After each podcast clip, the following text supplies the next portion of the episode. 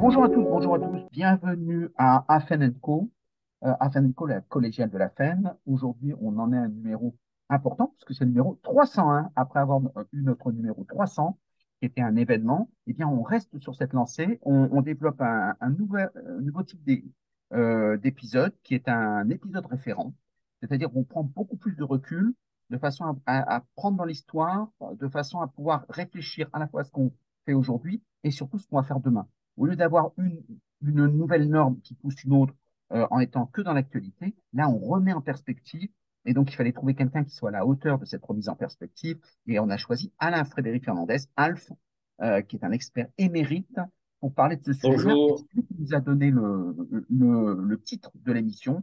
C'est euh, 1971, Tous les pavés, la formation. Mhm. Bonjour, Alf. Bonjour, Président. Comment Eh bien, on, on démarre euh, de suite avec euh, bah, quand est-ce qu'a commencé la formation professionnelle? Alors, la formation professionnelle a commencé euh, avec la naissance euh, de l'être humain, puisque la première, la première méthode de formation, c'est la feste, d'accord? Puisque lorsque chaque fois que quelqu'un trouvait quelque chose, une nouveauté, tiens, je suis un homme préhistorique, je tape sur un caillou, tout à coup, je me fais très très mal eh, parce qu'il est, il est coupant. Je me rends compte que en tapant sur tel type de caillou de telle façon, j'arrive à fabriquer des objets tranchants et à, et à, couper de la viande, puisque je me suis coupé la main. Euh, donc, euh, ben voilà, j'ai inventé et je vais immédiatement montrer ça à tous les, personnes de mon clan pour qu'ils soient capables de le faire. Donc, la formation, elle est, la formation, c'est la culture, la formation, c'est la transmission. Et on peut dire que la formation est, est le premier acte, euh, à part la reproduction, euh, c'est le premier acte de la vie d'un être humain depuis euh, la naissance de l'humanité, la transmission. Certains disent effectivement que ce serait il y a un million huit d'années, quand effectivement sur les silex bifaces, ils ont, on ne pouvait pas, en regardant les autres, reproduire la même chose avec des, des boîtes tendres, et donc il fallait qu'il y ait quelqu'un qui s'y colle et qui dise à l'autre, euh, ben voilà comment est-ce qu'on fait, et qui corrige de façon à pouvoir lui apprendre le bon geste. Voilà. Ça remonte un peu de temps. On va peut-être remonter un peu plus rapidement pour se rapprocher d'aujourd'hui. Oui, oui. Alors le premier texte, le premier texte officiel, hein, c'est ça, c'est ce qu'on attend. Le premier texte officiel, c'est on est le 22 février 1851. On crée le contrat d'apprentissage. 1851. En fait, donc on, on tourne toujours autour de l'apprentissage. C'est pas les Allemands qui nous ont appris ça. On court pas après les Allemands, euh, contrairement à ce qu'on dit quelquefois en, en, voulant les imiter avec l'apprentissage, c'était déjà euh, c'était la loi française et euh, ça a ensuite été euh, comment dirais-je la troisième République. Oui, et, et le, la taxe d'apprentissage, elle est née en 1925, le 13 juillet 1925. Là, c'est la taxe d'apprentissage. Donc, c'est la première fois qu'il y avait un impôt pour obliger à former, mais à former dans le cadre des métiers, bien sûr. Hein. C'était la, la, quasi-totalité de la formation était une formation de transmission, hein, où, les anciens transmettaient aux, aux nouveaux euh, leur formation. Voilà.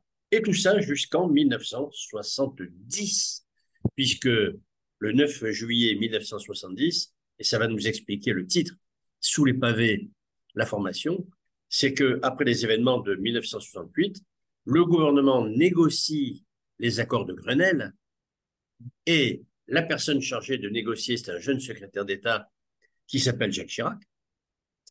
Et, ces accords de Grenelle euh, permettent de réaliser un premier ANI, un accord national interprofessionnel.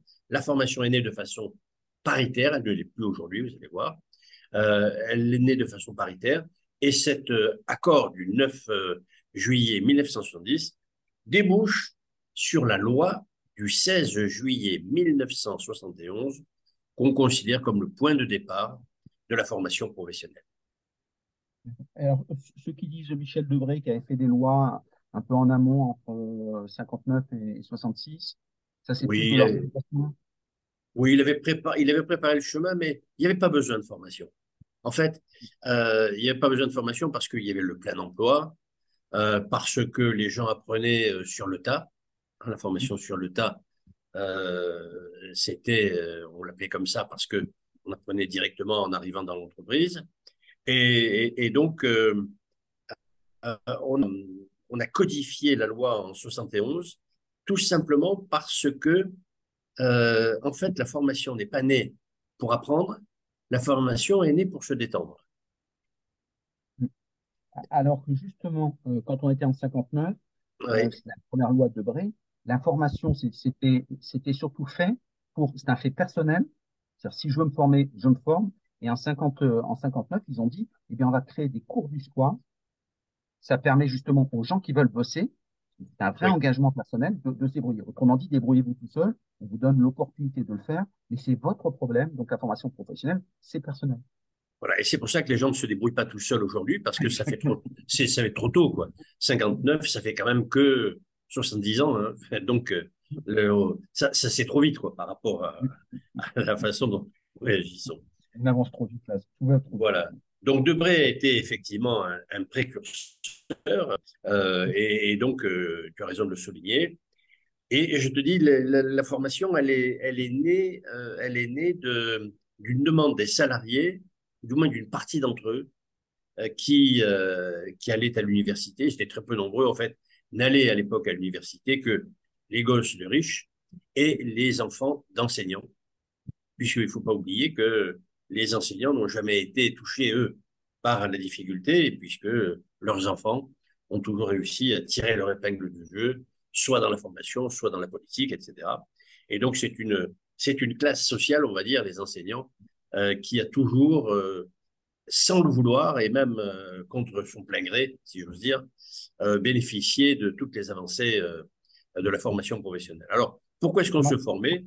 La classe sociale, c'est d'autant plus vrai qu'à l'époque, un ouvrier qui faisait des études trahissait sa classe. On se remet dans le contexte très marxiste. Et donc, ça veut dire qu'à l'époque, euh, c'était très difficile d'avoir cette mobilité, euh, justement, liée à, la promotion sociale. Absolument. Je vais bien le, le souligner. Euh. On parle souvent de la loi de l'or. Oui, parce que c'est, on l'appelle, on l'appelle loi de l'or aussi, cette loi du, du 16, du 16 juillet 1971 c'était un précurseur. Euh, mais je répète, euh, d'où le titre encore, sous les pavés, la formation. La formation n'était pas là pour apprendre. La formation est là pour faire un break en quelque sorte dans le travail, se retrouver euh, pour réfléchir un petit peu à l'avenir, mais il n'y avait absolument aucun besoin de compétences. On ne parlait pas de compétences. On, on disait, ben c'est bien qu'on on réfléchisse à autre chose, au lieu d'être tout le temps le nez dans le guidon, on va relever un petit peu la tête et on va, on va se détendre en formation. D'ailleurs, euh, il n'y avait pas de, il avait pas de texte sur la pédagogie elle-même, sur euh, les conditions d'une formation. Je me souviens, parce que j'ai été formateur euh, quand la, la loi est née, c'est ce qui m'a donné envie de, de, persévérer. Euh, et, et, je me souviens que bah, il fallait dépenser le 1%. Cette idée du 1%, elle date de là il fallait mm. dépenser au moins le 1% parce que si on ne le dépensait pas, c'était terrible. Il fallait donner ce qu'on n'avait pas dépensé à l'État. Mm. Incroyable. Euh, en, en, 1971, ce n'était pas du tout la mode euh, de donner l'argent à l'État euh, pour le, le, le faire s'organiser. Aux, gens qui, qui disaient à l'époque, finalement, ils se sont pris la formation, ils auraient pu prendre le recrutement, ils auraient pu prendre d'autres secteurs d'activité, l'information, parce que derrière, il y a une histoire euh, avec Condorcet, etc. Mais c'est surtout parce qu'en fait, comme il y a eu mai 68, c'était une façon de leur donner quelque chose avec un espace, c'était un acquis euh, social, parce qu'il y avait des élus, que le gouvernement a eu peur. Oui, oui. Et, d'ailleurs, on a créé. Absolument, oui, absolument. Je, je me souviens que la, difficulté qu'on a c'était de trouver comment dépenser l'argent. Et ah. je me souviens qu'on ne me demandait pas euh, la qualité de formation, on me disait, mais où est-ce qu'on va pouvoir s'installer pour pouvoir dépenser l'argent? Euh, quelle est la qualité de l'hôtel, est-ce qu'il y a des activités autour, euh, combien de temps on va y passer? Mais, attention, il ne faut pas trop, se, se, passer du temps en classe. Hein. C'est surtout pour que les gens se sortent un petit peu de, la, de journée de formation. Et donc, la formation, c'était tout sauf un acte de travail. C'était une façon de, une petite récompense, un souffle, euh, se détendre un petit peu entre amis et avec ses collègues de travail. Ça avait une fonction tout à fait sociale et même, euh, jusqu'à très, très peu de temps, euh, on donnait de la formation bah, pour aider un salarié à qui on ne pouvait pas donner une augmentation de salaire, euh, etc. Puisque de toute façon, il fallait dépenser cet argent, donc ben, on, lui donnait, on lui donnait de la formation. Et sont nés de très nombreux catalogues les catalogues de formation sont justement de la difficulté à trouver de la formation. Et, et le salarié, ben, pour l'aider, il fallait qu'il choisisse dans des catalogues. Et très souvent, il y avait cette question ben alors, j'ai droit à quoi Combien Est-ce que je peux pas encore Est-ce que je peux prendre encore un autre stage Est-ce qu'il me reste de l'argent Un petit peu comme si le salarié aidait l'entreprise à dépenser un poste. C'est là aussi où les formations sont devenues séparatistes, comme dit Jean-Marie Dutringer, c'est-à-dire qu'en fait, elles se font plus dans l'entreprise, mais on les sort, quand tu parlais des, hôtels, etc., des lieux. Oui, oui, oui, mais il fallait justement qu'on accueille très très bien les gens, euh, euh, que c'est de là qu'est née euh, l'idée ou l'habitude de mettre un petit peu de décorum tout autour de la formation, ce qui est contre la formation, puisqu'aujourd'hui, moi, mon, mon combat, c'est de dire aux gens, la formation, c'est un acte de travail. Est-ce que tous les matins, lorsque les gens viennent travailler, vous leur préparez un grand buffet avec des fleurs, avec un accueil, etc. Non, c'est passer à la machine à café. Eh bien, la formation, c'est la même chose. C'est un acte de travail. Ça ne l'était pas. Ça l'est devenu réellement à partir de 2004. Voilà. Euh, avant 2004, euh, la formation euh, n'avait pas réellement cette notion de d'apprendre, de, de, développer des compétences qu'elle a aujourd'hui. Aujourd'hui, on, et encore, on n'est pas encore tout à fait prêt. On, on essaie d'écrire des compétences. Mais ce n'est pas l'objectif ultime de la formation, on va le voir ensuite. C'est pour ça que c'était l'idée de se dire, c'est un peu du développement personnel. C'est-à-dire, s'il y a des choses qui vous intéressent, dans ces cas, vous pouvez l'acquérir. Pourquoi tu dis 2004 comme date de bascule? Bah, Parce que pour la première fois, on a, on a créé le DIF. Et, en créant le DIF, on a dit, bah, tiens, le, le salarié doit réfléchir un petit peu à son avenir euh, et, pas toujours euh, se former pour se donner du plaisir mais en même temps, peut-être réfléchir à, à, la formation qui lui permettrait de se préparer.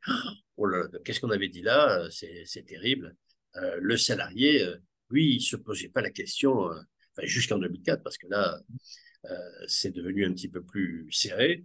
Mais jusqu'en 2004, il se posait pas la question. Il se disait bon, ben moi, je, je vais me former et je me forme pour me détendre, euh, mais je vois pas du tout. Euh, je changerai pas d'entreprise, je changerai pas de métier. Euh, j'ai fait des études de comptable, comptable jusqu'à la fin de ma vie. Euh, je suis dans une entreprise qui va me garder jusqu'à ma retraite. D'ailleurs, euh, mes enfants, lorsque c'est les vacances, vont en stage dans mon entreprise et peut-être qu'un jour, bien, ils prendront ma place dans l'entreprise et, et comme ça, euh, on, on, laissait tout entre les mains de, des décideurs, c'est-à-dire des chefs d'entreprise, euh, des communes, des départements, des régions, de l'État, et on ne se préoccupait pas de l'avenir L'avenir, c'était, euh, ben, on le subissait. Voilà, on le subissait. C'est aussi peut-être parce qu'il n'y avait pas encore cette politique de, des compétences. La GPEC, par exemple, quand tu parles de l'avenir, c'est 2005, je crois.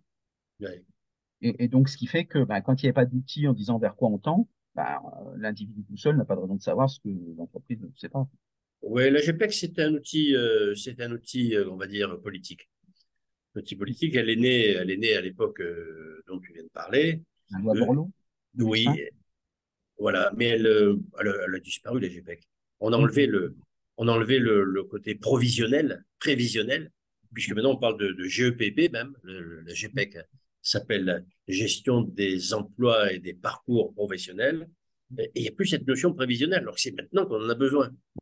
En fait, Borloo avait créé une loi simplement pour permettre de, enfin, pour interdire en quelque sorte des, euh, des plans sociaux en disant si vous n'avez pas d'accord de GPEC, ben vous de faire un plan social. C'était une façon de dire euh, euh, on a tout fait, mais on est obligé maintenant de licencier du personnel. À tel point que chaque fois que un DRH demande à, ses, à, ses, partenaires sociaux de créer, de, de, signer un accord GPEC, les partenaires sociaux se disent ah, d'accord, vous voulez en mettre combien dehors? Puisque c'est le préalable, la loi Borloo, c'est que le, l'accord de GPEC, c'est un préalable au licenciement collectif. Voilà. Et il y a même un livre qui est sorti à l'époque, euh, euh, GPEC plus PSE, euh, ou GPEC égale PSE. Euh, voilà. C'était pas de la prévision, c'était comment faire pour être propre avant d'annoncer des, des, licenciements. Et donc c'est avec c'est avec le DIF où on a commencé à véritablement individualiser la formation. Oui. Le droit individuel à la formation. Voilà, alors c'était tout sauf un droit d'ailleurs. C'était tout sauf un droit. puisqu'on avait, on avait des heures, euh, que ces heures, on pouvait les utiliser, mais euh, la plupart du temps, on les utilisait pas parce que le, français, euh, il est un peu plus fourmi quand même que, que Sigal. Et il s'est même imaginé, lorsqu'on a créé le DIF, que c'était une façon de mettre l'argent de côté pour la retraite. Et, beaucoup se sont imaginés qu'on leur payerait leur DIF à la fin avant de partir, mais ils n'ont jamais imaginé que ça devait servir à se former et surtout à préparer l'avenir. Le DIF n'a jamais préparé l'avenir. Peut-être que le CPF en parle un petit peu plus, mais le DIF, on ne parlait jamais d'avenir, on parlait de, formation euh, euh, dans les domaines que la, personne voulait euh, développer un petit peu plus à titre personnel. Mais on n'était pas dans la survie, on, est, on était vraiment dans le, oui, je, ça peut être intéressant que je développe telle de mes compétences, mais voilà, bah, si je ne le fais pas, tant pis. Et, c'est pour ça que le DIF n'a pas réussi. Le, DIF est un échec retentissant. Euh, et par contre, pour, rester pour, euh, pour, terminer avec 71, euh, beaucoup de personnes disent que c'est le modèle français de paritarisme qui est original. Est-ce que c'est le moment où justement le paritarisme rentre en France? Oui. Oui. Oui, il est rentré en 71 et il a disparu en 2016, 2017. Ah, il n'y a plus de paritarisme, c'est fini. Euh, on, le voit dans la dernière réforme et on y viendra après, mais dans la dernière réforme, tout est recentralisé. C'est l'État qui a repris totalement la main sur totalité des aspects de la formation, mais on va y revenir après. Donc voilà, on est en 71. La formation professionnelle, c'est une obligation. Il faut absolument dépenser. Et le rôle des formateurs, des consultants, c'est de trouver comment dépenser cet argent pour arriver à ce qu'il n'en reste pas, parce qu'on devait non seulement donner ce qui restait à l'État, mais on avait une amende égale à ce, qui restait, donc euh, on payait le double de ce qui restait à l'État, euh, ce qui en 71 n'était pas la mode. Euh, on n'avait pas autant d'impôts, autant de, retenues, autant de, de, sommes à payer. Il reste quoi 71, hormis l'histoire? L'histoire, c'est tout, mais il reste plus rien. Mais vraiment plus rien. Non, non, plus rien. Puisque il y a, y a, y a pas encore, il n'y a pas d'obligation de former. Donc, euh, on a une obligation de dépenser. Alors, c'est ça, oui, pardon. C'est un petit peu ce qui reste 71, c'est que on, a pris l'habitude de dépenser et, et, le DRH ou le responsable de formation se dit attention, il ne faut pas toucher au budget formation parce que ça représente telle somme, c'est 3% ou 4% de notre budget. Si je descends là-dessous, les syndicats vont me taper dessus. Donc, euh, c'est sacré, j'y touche pas.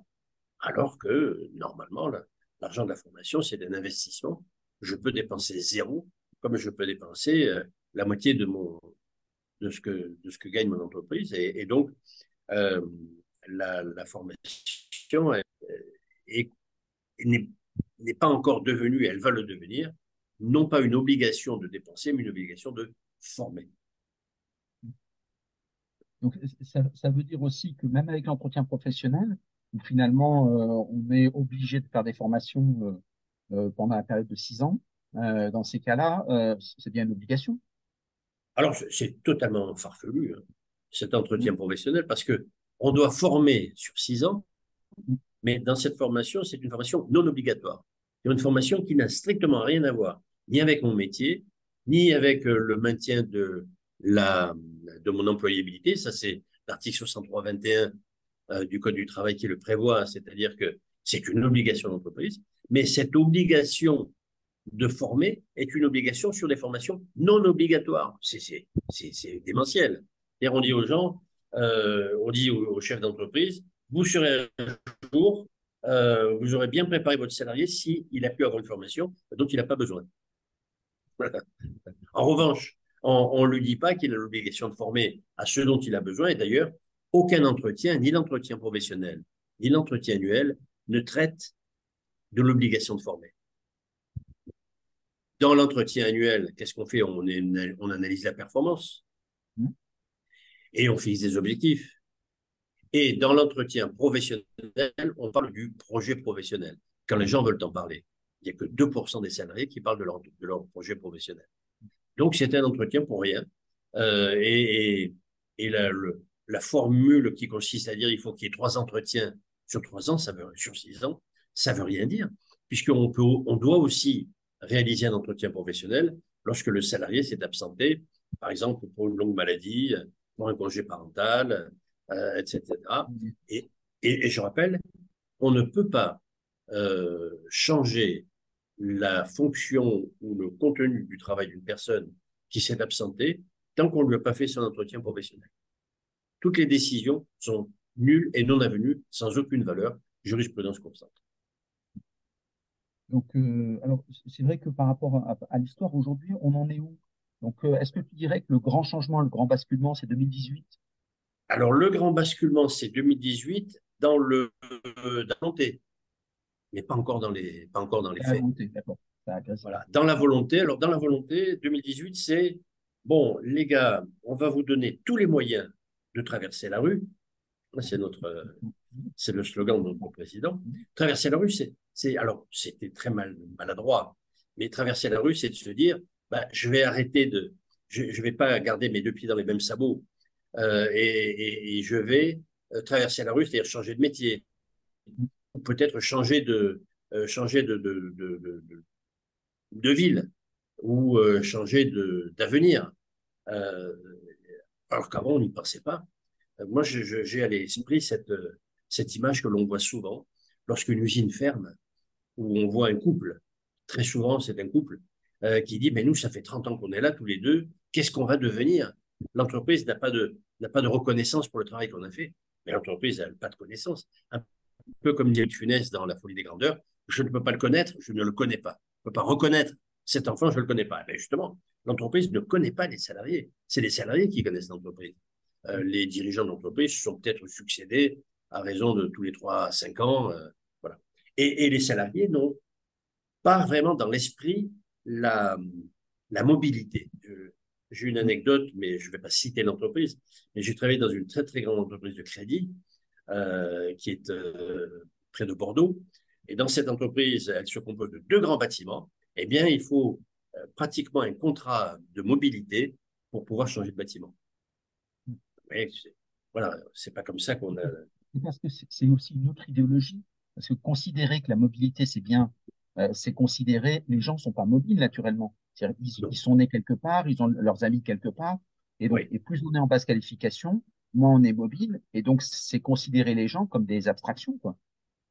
Oui, absolument, absolument. Et alors que, alors que alors cette loi, justement, de 2018, elle, elle remet tout entre les mains de l'État et elle donne tous les moyens aux salariés. C'est qu'aujourd'hui, un salarié qui voudrait euh, se préparer, changer de métier, euh, changer d'avenir, euh, trouver des financements, il y a tout.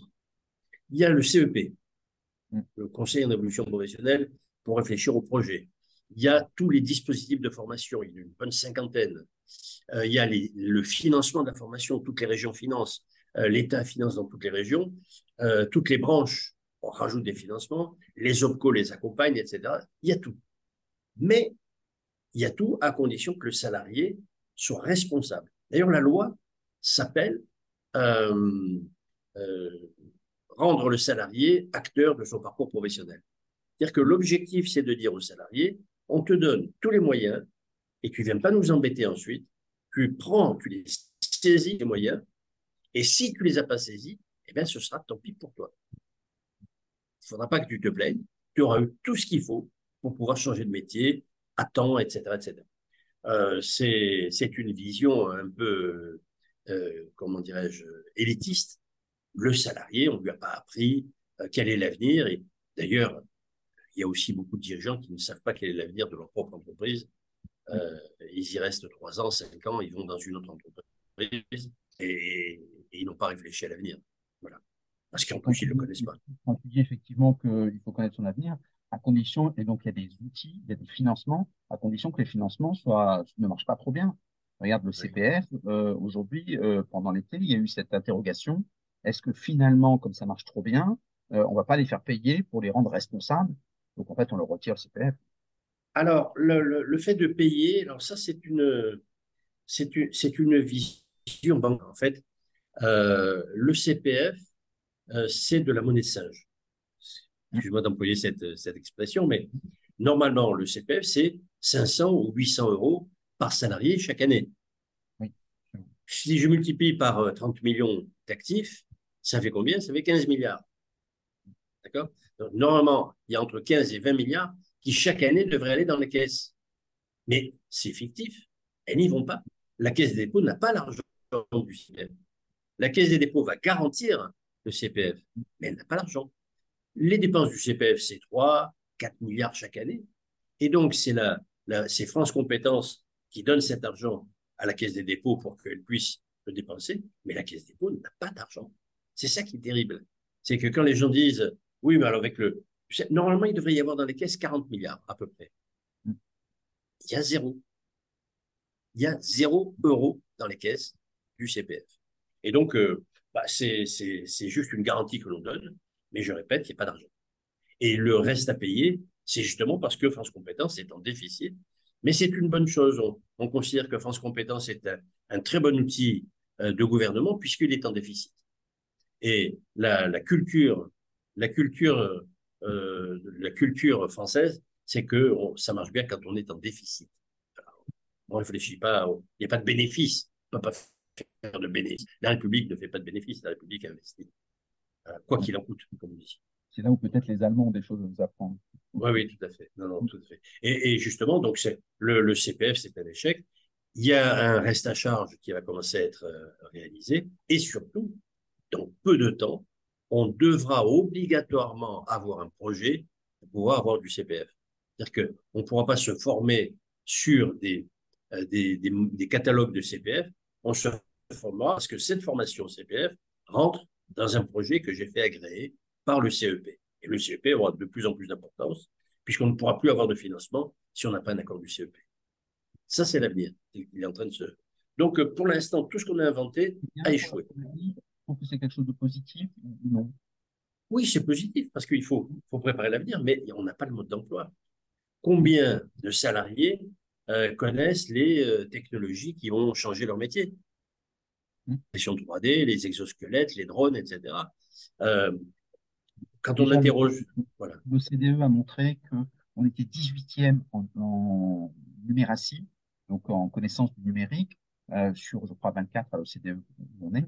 Donc, ça veut dire qu'on est en queue de peloton, alors qu'on dit que le numérique, c'est l'avenir quand même. Donc, oui, oui, Mais on est, on, est analphabète en, en termes en termes, en termes d'informatique. Mmh. Euh, voilà, on, on, a tous ce handicap. Et pourtant, entre-temps, euh, l'État a tout rendu euh, électronique. Je, viens de faire une déclaration de, perte de, documents, mais j'ai pas eu besoin d'aller au commissariat. J'ai fait ça, j'ai fait ça sur la NTS, l'Association nationale des, de, sécurisation des, données, et ça m'a permis d'obtenir les documents sans rencontrer qui que ce soit. Et comme il y avait un vol, j'ai dû aller le déclarer, mais je l'ai fait à distance. Je me suis déplacé que pour signer. Et donc, euh, bah, voilà, c'est aujourd'hui, il faut absolument savoir se servir de l'ordinateur. Et d'ailleurs, c'est une des trois conditions pour être, euh, comment dirais-je, pour être employable, au, sens de l'article 63-21 sur l'employabilité des salariés. Tous les salariés devraient aujourd'hui savoir se servir des réseaux sociaux et d'un ordinateur en général. Tous les salariés devraient parler et écrire correctement le français, et tous les salariés devraient euh, savoir travailler en équipe. On ne le vérifie pas. Il n'y a aucune loi et aucun entretien qui le prévoit. Enfin, la loi le prévoit, mais il n'y a pas d'entretien qui le prévoit. Ce qui fait qu'aujourd'hui, objectivement, si je demande à une entreprise, est-ce que tous vos salariés sont employables? Est-ce que tous vos salariés maîtrisent leur outil de travail? Ben, Personne n'est capable de donner la réponse. Parce qu'on ne pose pas la question aux salariés et derrière, il y a des suites juridiques importantes, c'est aussi un, moteur de, mouvement. Donc, tu, dirais qu'aujourd'hui, euh, les, les PIAC montrent qu'ils disent qu'il y a une baisse de la qualité de la main-d'œuvre en France. Oui, oui, oui. oui. Il faut former. Ben, il y a une baisse de la qualité parce que, comme la plupart du temps, il, faut, il y a un appel au numérique, euh, la main-d'œuvre, elle n'est pas prête. Elle n'est pas prête à faire face au numérique. Et surtout, on reste encore dans le problème de la mobilité c'est que les gens, une fois qu'ils ont fait des études, se disent, ben, il faut que je développe, maintenant que j'ai fait ces études, il faut que je développe mon métier, au lieu de se dire, bon, ben, j'ai fait ces études, mais dans le fond, euh, ce métier, j'ai pas besoin de le faire, je vais en faire un autre. Et c'est très facile de changer de métier. Dans, dans quelques années, on n'aura même pas besoin d'apprendre un métier, puisque, et c'est toi qui défends cette idée, 90 euh, ou 95% du métier, ce sont des, soft skills, des, compétences transversales. La compétence métier, bah, n'importe qui pourra l'apprendre. Et, et, voilà, et c'est le, le, le la formation jusqu'à présent était centrée métier. Aujourd'hui, la formation doit travailler sur les soft skills, travailler sur les compétences transverses, sur les compétences humaines, euh, sur l'intelligence sociale, sur la connaissance des, bases de données, etc., etc. Alors qu'aujourd'hui, euh, on, est toujours à, cheval sur cette loi de 1851. C'est qu'est-ce que doit contenir l'apprentissage et, et donc on doit soigner la qualité de l'apprentissage. aujourd'hui, le salarié, il pouvoir changer de métier euh, à, tout moment. Donc, les besoins de formation sont énormes, que ce soit dans les soft skills, parce qu'il faut standardiser les soft skills, hein, quelles que soient les, compétences. Comment tu vois l'avenir de la formation? Euh, on va un peu plus loin que la loi 2018, on dit chacun aura des possibilités s'il veut. Oui, oui, oui. Alors, l'avenir de la formation, si euh, on y arrive, mais il va falloir une petite trentaine d'années hein, pour, euh, pour arriver à se décider. La formation, il est simple, c'est que si je le résume aujourd'hui, on ne prépare pas l'avenir avec la formation aujourd'hui. On devrait repenser la formation en disant qu'est-ce qu'il faut que les salariés apprennent? Alors déjà, le minimum, il faut vérifier que tous les salariés maîtrisent leur outil de travail et maîtrisent leur employabilité. Parce qu'aujourd'hui, si quelqu'un sait se servir d'Internet, s'il écrit correctement le français et si, euh, en plus, il sait travailler en équipe, il trouvera toujours du travail. Mais attention, il trouvera du travail s'il accepte de traverser la rue, s'il accepte de changer de métier ou de changer de coin, de changer de quartier, etc., etc. Et ça, ça va être le plus difficile. Et je dirais que, un peu comme disait Alvin Toffler déjà il y a 50 ans, euh, quand on parle de formation, on réfléchit à la qualité de la formation, euh, Calliope, on réfléchit euh, aux, comment dirais-je, aux certifications et tout ça. Et moi, je dis, comme Alvin Toffler, c'est en quelque sorte se disputer des chaises longues sur le pont du Titanic. Il faudrait d'abord réfléchir comment faire pour que le Titanic ne coule pas. Et pour ça, c'est pas euh, avec la formation, mais c'est avec des compétences. C'est se dire euh, qu'est-ce que je dois anticiper pour que pour que j'ai toujours du travail et pour que mes enfants trouvent du travail. Et là, aujourd'hui, les salariés sont pas prêts. Euh, il y a des sondages qui démontrent que 2% des salariés euh, ont un projet professionnel. 2% des salariés ont un projet professionnel, alors que la loi prévoit que 100% des salariés devraient en avoir un. Donc, on, est loin. L'existence du CEP, euh, c'est un, mystère pour de très, très nombreux managers. Donc, un manager organise et, et, réalise des entretiens professionnels sans connaître les dispositifs qui permettent justement de préparer l'avenir. Et, avec ce, est-ce que ce n'était pas euh, traditionnellement le rôle des observatoires des métiers dans les filières professionnelles qui oui. disaient voilà un peu le domaine des possibles et ça permet après aux autres d'avoir au moins une cartographie et après ils tracent leur chemin sur cette carte? Alors le problème des observatoires, c'est qu'ils restent dans leur sillon. Si je suis l'observateur de l'observatoire de l'assurance, je vais réfléchir à tout ce qui va se passer autour de l'assurance. Or, ça n'est pas ça. Aujourd'hui, n'importe qui peut très bien devenir assureur les banques ont pris de l'assurance, les assureurs deviennent banquiers, le boulanger importe des, fruits et légumes qu'il vend à ses clients. Euh, tous les métiers sont en quelque sorte explosent. Euh, les, hypermarchés et les supermarchés qui sont en difficulté ont commencé par tuer le commerce local en, essayant de faire tous les métiers qui étaient au centre-ville. Donc les centres-villes se sont dépeuplés. Alors on essaie de repeupler les centres-villes en faisant revenir euh, les, métiers de proximité et le mal a été fait, quoi. Et, et, et aujourd'hui, euh, les centres-villes sont difficiles à, difficiles à, comme dirais-je, pénétrer en voiture et autres, bah, parce qu'ils n'étaient plus du tout organisés pour le commerce. Ils étaient organisés pour, bah, pour se détendre, pour marcher à pied. Euh, et à part ça, il fallait aller euh, dans la zone industrielle. Quand tu prends ces exemples des centres-villes, où il y a eu une extériorisation euh, avec des supermarchés, surtout des hypermarchés, euh, et puis la montée en puissance de la voiture, Aujourd'hui, effectivement, les gens ne vont plus une fois ou deux par, euh, euh, par mois euh, dans ces, ces, espaces. Dans ces cas-là, il y a une mobilisation des centres-villes.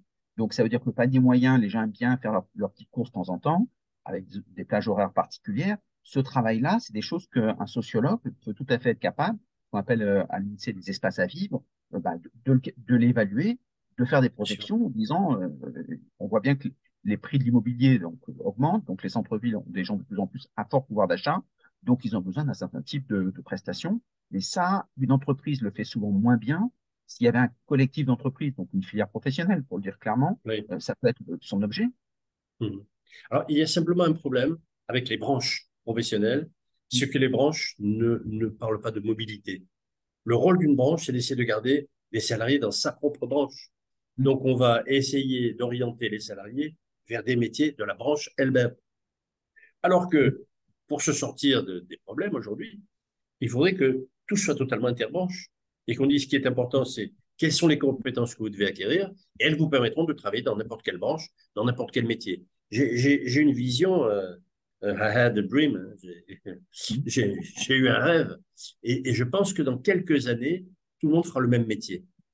Le métier, ce ne sera pas d'être euh, boucher ou d'être assureur ou d'être euh, policier, ce sera de savoir se servir des technologies, de savoir se servir de- des, des- des- des digitaux, de connaître les soft skills et le contenu du métier, on s'en fiche. Euh, demain, on n'aura plus besoin de force. Donc, n'importe qui, de n'importe quel âge, de n'importe quelle force, de n'importe quel genre, pourra faire des métiers difficiles ou faciles.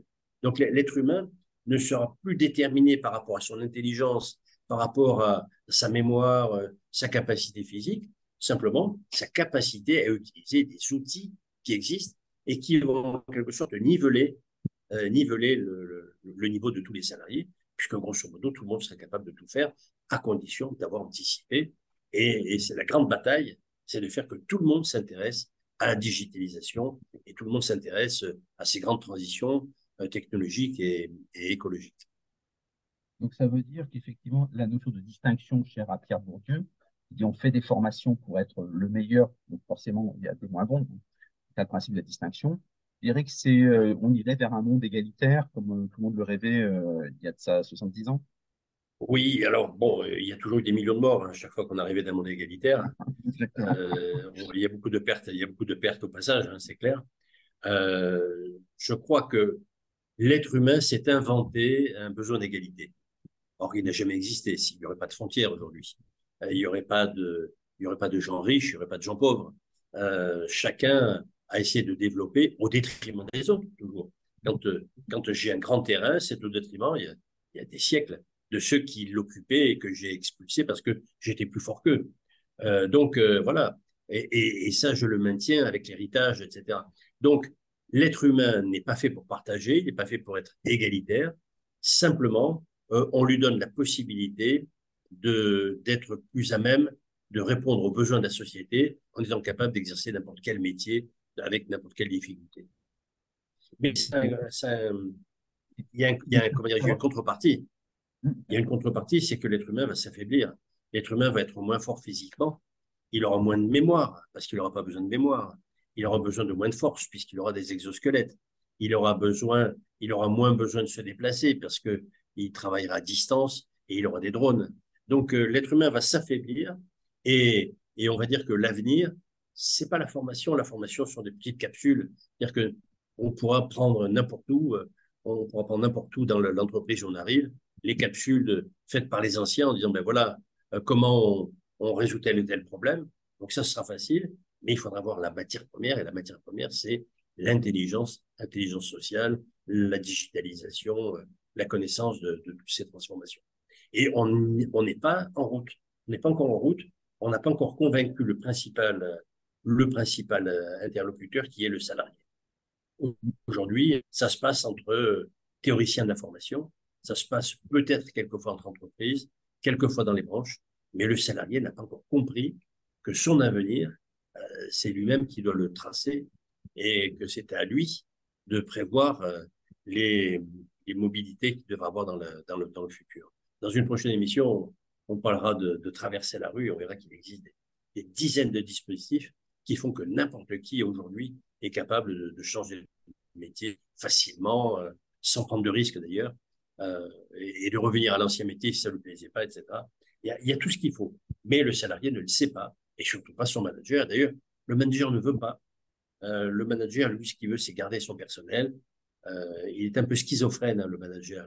Et je sais, je l'ai été. Donc, Euh, il est schizophrène, c'est-à-dire qu'il voudrait que tout son personnel s'envole, euh, soit capable de faire le mieux possible, mais en même temps, il voudrait garder son équipe 20 à 30 ans euh, sans comme ça parce que ça marche bien et que c'est plus facile quand ça marche bien que, que quand il faut former le personnel. Exactement. Alors, très, très bien pour ce panorama passionnant. je suis désolé, j'ai l'air un petit peu pessimiste, mais ah, on, a, on, a toujours 10 à 15 ans de retard euh, sur notre, euh, sur notre travail. On n'a pas anticipé toutes ces technologies et, et cette digitalisation. Et même, euh, même la transition écologique n'est fait pas encore partie de, des obligations d'entreprise, alors que l'écologie sera un des points importants pour l'entreprise, pour trouver des matières premières, traiter des déchets, recycler, etc. etc. Chaque siècle a son propre. C'est après coup qu'on refait l'histoire. Mais ça veut dire qu'en fait, ce qui est intéressant, c'est que justement, comment est-ce qu'on fait pour se transformer en, en, en marchand? Et ça, c'est quelque chose de nouveau et c'est là où, on peut miser sur l'individu, on peut miser sur les agents que sont les entreprises, on peut miser sur l'État et une gouvernance de tout ça fait des, des, des structures, des territoires apprenants qui sont euh, ceux qui vont avancer. Si on le fait pas, ben, on générera moins de, de richesses, donc on aura moins d'argent à diffuser. Il y, a, il, y a, une clé, il y a une clé pour le futur. Excuse-moi, je te coupe la parole. Euh, il y a une clé pour le futur, c'est l'école.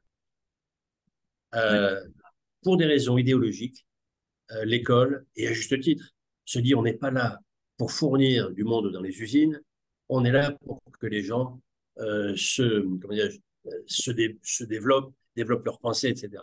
Mais en faisant ça, en quelque sorte, ils travaillent contre leur camp. C'est-à-dire qu'en sortant de là, euh, même si on n'a pas besoin de tel métier, ben, moi, ça me plaît, donc j'ai pu le développer. D'accord? Mais je vais aller sur le marché et je vais être chômeur. Euh, l'école a besoin de devenir, de rentrer dans la société. L'école est un peu antisociale, si j'ose dire.